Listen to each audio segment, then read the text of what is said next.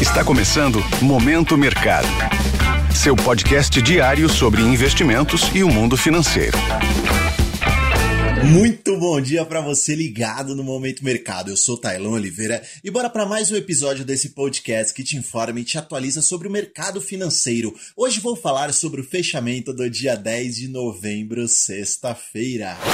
Cenário internacional. No exterior, os mercados acionários americanos apresentaram um desempenho de alta expressiva. Dow Jones subiu 1,15%, S&P 500 1,56% e Nasdaq 2%. Empresas de tecnologia tiveram destaque, a exemplo de Microsoft, que subiu aproximadamente 2%. Além disso, empresas de energia também se destacaram com base na alta do petróleo na ordem de 2%.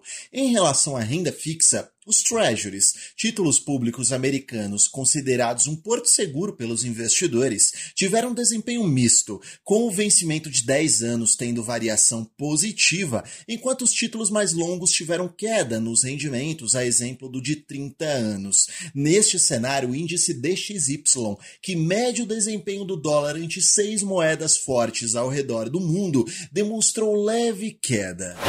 Cenário nacional. A respeito do ambiente local, no câmbio, o real apresentou valorização frente ao dólar e terminou a sessão a R$ 4,91. Isso ocorreu em razão de um ambiente global mais propício ao risco, além de entrada de capital estrangeiro na bolsa de valores. Em relação à renda fixa, a curva de juros apresentou um comportamento de fechamento, isto é, os títulos públicos passaram a ter uma menor remuneração. Grande parte parte deste desempenho é explicado pelo IPCA, inflação ao consumidor calculada pelo IBGE, que veio abaixo do esperado o resultado foi de 0,24% no mês de outubro, ante esperado pelo mercado de 0,29%. Nos últimos 12 meses, o IPCA acumula 4,82%, valor substancialmente menor quando comparado com a metade do ano passado, por exemplo.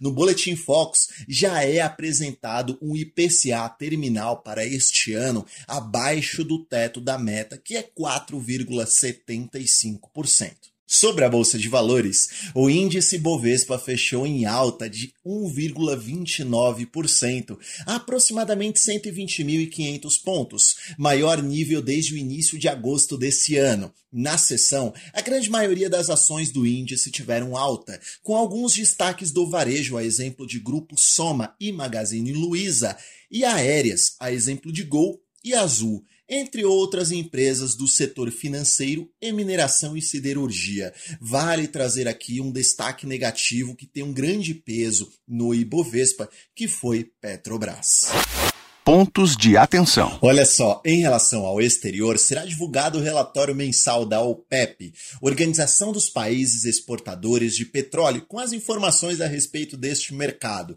bem como serão liberados os números de estoque de petróleo lá dos Estados Unidos. Em cenário local, teremos a divulgação do Boletim Focus, que traz as principais projeções do mercado financeiro. Sobre o fechamento das bolsas asiáticas, houve um tom positivo. Na Europa, as bolsas até o momento estão demonstrando leve alta, assim como nos Estados Unidos. E por fim, o EWZ, que é um fundo de índice que replica um índice de ações brasileiras negociadas em Nova York, também chamado de Ibovespa dolarizado, opera em alta. Dessa forma, termino mais um Momento Mercado. Desejo a você um ótimo dia. Fui! Esse foi o Momento Mercado com o Bradesco. Sua fonte diária de novidades sobre cenário e investimentos.